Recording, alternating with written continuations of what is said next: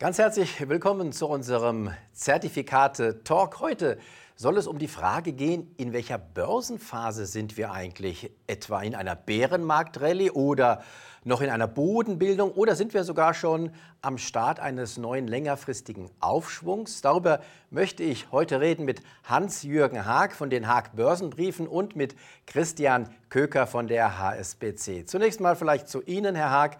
Was meinen Sie? Welche Börsenphase ist jetzt?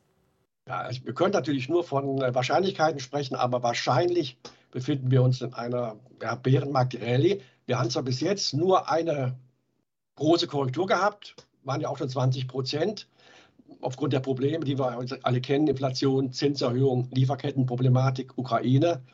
Aber jetzt haben wir halt aufgrund äh, dieser langen und starken Rückgänge einen sehr starke, starken Pessimismus gehabt. Und der hat eben dazu geführt, dass wir jetzt sehr, sehr stark gestiegen sind. Aber bis jetzt ist das eben nur eine ja, Bärenmarktrallye. Christian Köker, selbst wenn es nur eine solche ist, also eine Bärenmarktrallye, gibt es in einer solchen auch das Potenzial vielleicht für einen kräftigen, für einen starken Aufschwung?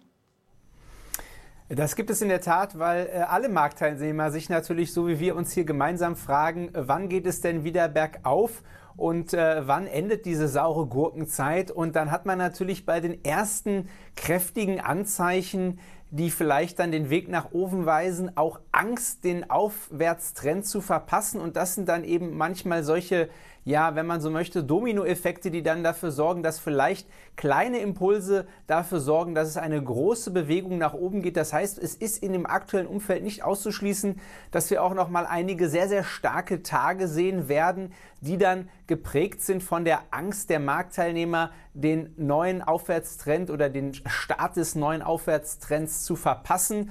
Äh, Im englischen Raum hat sich dafür auch ein äh, Begriff mittlerweile etabliert, ja, sogenannte Fear of Missing Out, kurz FOMO. Und das kann man vielleicht auch in den nächsten Tagen oder Wochen nochmal beobachten, dass wir vielleicht nochmal so ein kurzes nach oben schießen sehen werden, ähm, wo man dann eben die Angst äh, geradezu greifen kann, dass man den nächsten Zug nach oben verpasst.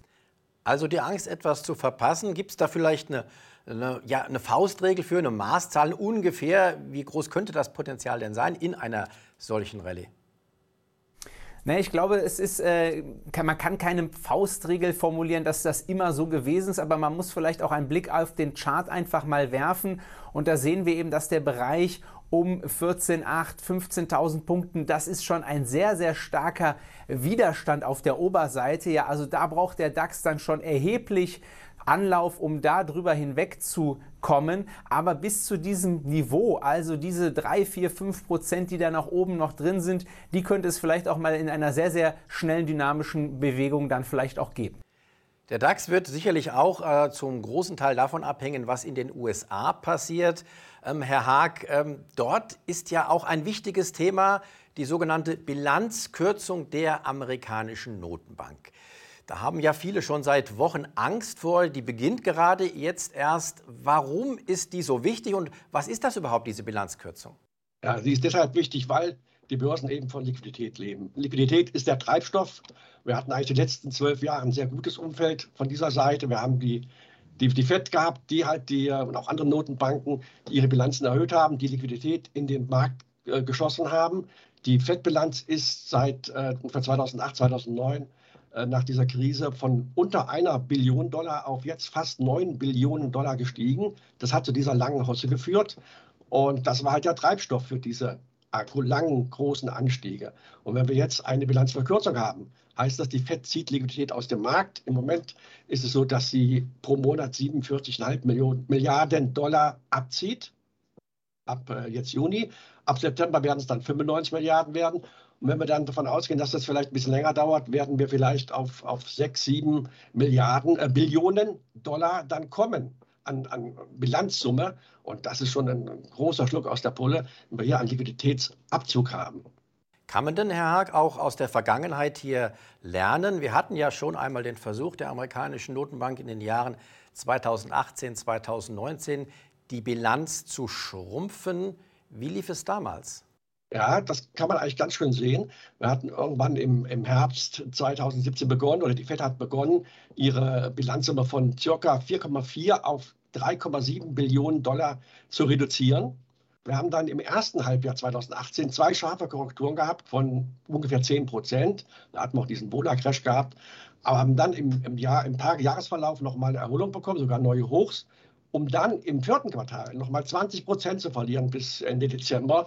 Also das hat schon sehr, sehr starke Auswirkungen gehabt auf die Kurse. Ähm, damals ist mit den Unternehmensgewinnen gar nicht so viel passiert. Auch in, in der Wirtschaft ist nicht so viel passiert. Es war einfach das fehlende Geld, was dann die Kurse in die Knie gezogen hat. Christian Köcker, gibt es denn so einen generellen Zusammenhang zwischen Aktionen der Notenbank auf der einen Seite und ja, den Reaktionen der Börse auf der anderen? Ich glaube, das ist ganz, ganz offensichtlich. Wir haben es ja auch eben schon gehört. In den letzten Jahren hingen die Marktteilnehmer geradezu an den Worten der Notenbankpräsidenten dies und jenseits des Atlantiks. Äh, da wurde immer sehr viel interpretiert, da wurde sehr viel versucht, zwischen den Zeilen zu lesen, um auch den Ausblick im Grunde genommen ein wenig zu erkennen, denn wir handeln ja an der Börse gewisserweise immer die Zukunft und das hat sich auch bis zum heutigen Tag, muss man ganz klar sagen, nicht verändert und insofern ist die Notenbankpolitik weiter ganz klar einer der größten Einflussfaktoren auch hier auf das übergeordnete Börsengeschehen ich sage mal, auf der Mikroebene, auf der Ebene Einzelunternehmen, die werden sich immer auch mal davon abkoppeln können.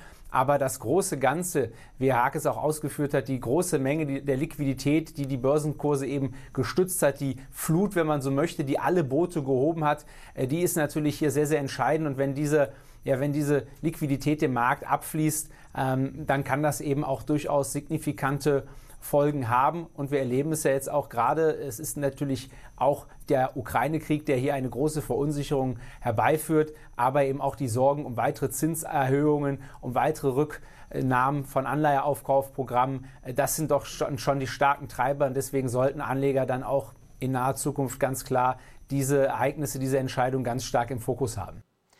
Herr ich würde ganz kurz gerne nochmal tatsächlich auf die Jahre 2018, 2019 zu sprechen kommen mit den Aktionen der US-Notenbank. Damals, äh, äh, Notenbankchef Paul war schon im Amt, ist er ja, kann man das im Nachhinein sagen, gescheitert mit seinem Versuch, die Bilanzsumme zu kürzen, denn ähm, er hat ja dann quasi eine Kehrtwende gemacht im Jahr 2019 und die Bilanzsumme wieder angehoben. Wird er denn aus Ihrer Sicht diesmal erfolgreich sein damit? Also damals hat die FED tatsächlich die, die Trendwende dann wieder vollzogen, weil sie Angst bekommen hat. Der Markt ist sehr, sehr schnell im Dezember gefallen, war dann 20 Prozent im Minus vom Hoch. Das wird, glaube ich, diesmal nicht der Fall sein. Die FED hat ja normalerweise oder hat ein duales Mandat, einmal um die Wirtschaft sich zu kümmern und dann die Preissteigerung im Zaum zu halten, also Inflation niedrig. Und die FED hat jetzt klar angekündigt, dass sie jetzt ihren Fokus auf Inflationsbekämpfung legt. Und man muss ja auch äh, bedenken, die, die, äh, Inflation wird man jetzt über reine oder über nur Zinserhöhungen gar nicht mehr äh, stark senken können. Das wird passieren müssen über eine Rezession. Wirtschaftsabschwünge wirk, wirken deflationär. Und das wird passieren, das wird die FED auch aktiv äh, auch herbeiführen wollen, dass wir einen Wirtschaftsabschwung bekommen, dadurch sinkende Preise, die Inflation wieder fallen lassen, um dann wieder vielleicht Ende 2023 oder auch schon Mitte, je nachdem, wie schnell es geht, dann wieder einen anderen Kurs einzuschlagen. Im Moment wird sie, glaube ich, auf die Wirtschaft nicht so viel äh, Fokus legen, sondern auf die Inflation. Das hat sie auch klar angekündigt. Von daher wird sie diesmal keine Kehrtwende äh, vollziehen, wenn wir mal 20 Prozent oder 30 im Minus liegen. Christian Köcker, wie sehen Sie das? Damals äh, hatte die FED ja auch tatsächlich harte Worte zumindest angekündigt, aber dann den Rückzieher gemacht. Wird sie diesmal auch aus Ihrer Sicht nicht umfallen? Ich glaube, das kann man so sicher gar nicht sagen, aber man muss natürlich schon den Umstand herausstellen, dass wir eine andere Situation haben, was die Inflation angeht. Ja, also das ist ein wirklicher Gamechanger, dies und jenseits Rekordinflation in, im Euroraum, in Deutschland, in den USA. Äh, das ist anders als 2018 und das ist auch wirklich auch ein, ich sag mal, richtiger Bedrohungsfaktor für viele Bereiche der Wirtschaft und deswegen ist der Druck auf den Notenbanken hier ähm, an der Liquiditätsschraube, an der Zinsschraube zu drehen, vielleicht sogar deutlich größer als noch vor einigen Jahren. Man muss leider auch konstatieren, wahrscheinlich haben beide auch die besten Zeitpunkte, das ordentlich zu machen, längst verpasst. Vielleicht in Europa noch mehr als in den USA.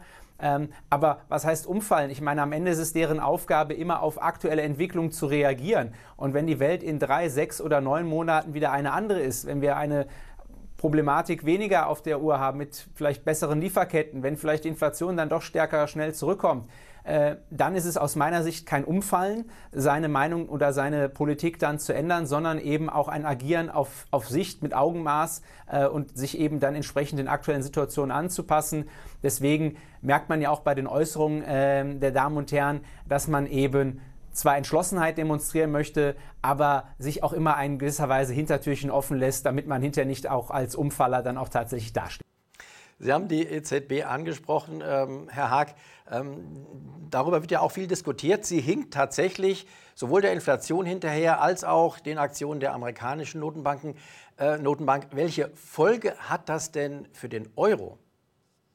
Der Euro ist ja schwach geworden, wird jetzt aber schon stärker. Man sieht, dass er sich stabilisiert gegenüber dem Dollar. Der Dollar ist ja stark geworden aufgrund der, der Zinsanhebungen und der Erwartung weiterer Zinsanhebungen der, der FED. Aber jetzt zieht die EZB ja wahrscheinlich im zweiten Halbjahr auch richtig nach.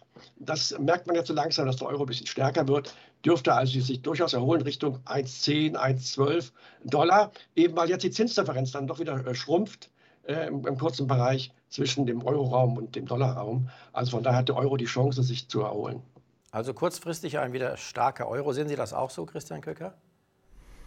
Ja, also die, die Nacht ist momentan für den Euro schon relativ dunkel. Also wenn man sich auch mal die Kursverläufe anguckt, ähm, vom Euro zum Dollar, dann ist das jetzt schon ein sehr, sehr starker Rückgang gewesen. Oftmals sind ja so Währungswechselkurse jetzt gar nicht so äh, volatil verglichen zu den Aktienmärkten, aber der Rückgang des Euros gegenüber dem Dollar, der ist doch jetzt auf Sicht der letzten Monate schon wirklich signifikant, sodass vielleicht auch dort eine, ich möchte es mal vorsichtig nennen, Überverkauftheit vielleicht vorherrscht, dass man auch sagen kann, naja, wenn jetzt die EZB nachziehen sollte, dann gibt es da wirklich Rückenwind. Wir sehen das auch an den, an den Umsätzen, dass ähm, Euro-Dollar-Optionsscheine auch etwas stärker gefragt gewesen sind in den letzten Monaten als vielleicht 2021, weil einfach auch mehr Bewegung im Markt gewesen ist. Und ähm, ich würde darauf eher setzen, dass diese Bewegung auch weiter da sein wird, gemessen an den Bewegungen im Währungsmarkt und ähm, könnte mir nicht so gut vorstellen, dass wir da jetzt in eine lange Seitwärtsphase eintauchen, anders als ich mir das vielleicht bei den, bei den Aktienmärkten momentan vorstellen kann. Dann blicken wir mal zurück auf die Aktienmärkte. Wie, äh, Christian Köcker, sollen sich Anlegerinnen und Anleger jetzt auf diese Gemengelage einstellen? Also ich glaube, wichtig ist erstmal das Erwartungsmanagement anzupassen, denn äh, wir sind äh, sehr verwöhnt worden, wie wir es eben schon gehört haben. Zwölf Jahre ging es mit dem Corona-Crash mal ausgenommen fast nur in eine Richtung. Und dieses Jahr ist wirklich sehr, sehr schwierig. Es ist bislang absolut kein Aktienjahr. Wir haben jetzt viel über den DAX gesprochen, da sieht die Welt ja noch recht glimpflich aus. Wenn wir mal zu den Tech-Werten auf den Nasdaq 100 gucken, sieht es gleich noch ganz anders aus. Also ich glaube, ähm, die Bastion 14.8, äh, 15.200 Punkte beim DAX, die ist schon sehr, sehr groß. Da ist schon ein großer Graben auch drumherum um diese Burg. Und wenn Anleger und Anlegerinnen vielleicht auch dann von jetzt an gesehen nicht die Erwartung haben, ein sage ich mal, ein Aufholen der Verluste, die bislang aufgelaufen sind, äh, zu erreichen, sondern vielleicht sagen, ich mache jetzt mal quasi einen Schnitt und fange jetzt das, das Spiel gedanklich für dieses Jahr neu an, dann ist es vielleicht ganz sinnvoll, auch darauf zu setzen, dass die Märkte eher seitwärts laufen könnten mit den Schwierigkeiten, die wir besprochen haben. Ja, und dann bieten sich natürlich Instrumente wie Discount-Zertifikate auf den DAX oder auch auf den Nasdaq äh, an, die eben eine durchaus attraktive Seitwärtsrendite in Aussicht stellen, obwohl man dann trotzdem noch mit einem Risikopuffer ausgestattet ist, falls die Inflation, falls der Krieg in der Ukraine uns dann doch noch weiter stärker unter Druck bringt. Dann sagen Sie doch mal kurz, wie funktionieren diese Discount-Zertifikate? Worauf muss man sich da einstellen? Wo sind die konkret die Chancen und wo die Risiken?